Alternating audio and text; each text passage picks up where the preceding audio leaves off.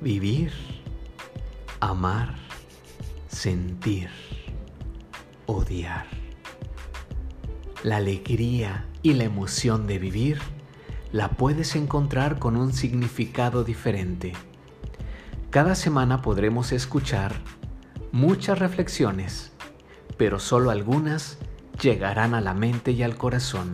Yo soy Eri Hassim, transmitiendo desde cualquier lugar del planeta Tierra para ti. Momentos de reflexión, ejercicios de respiración, todo con el propósito de sentir.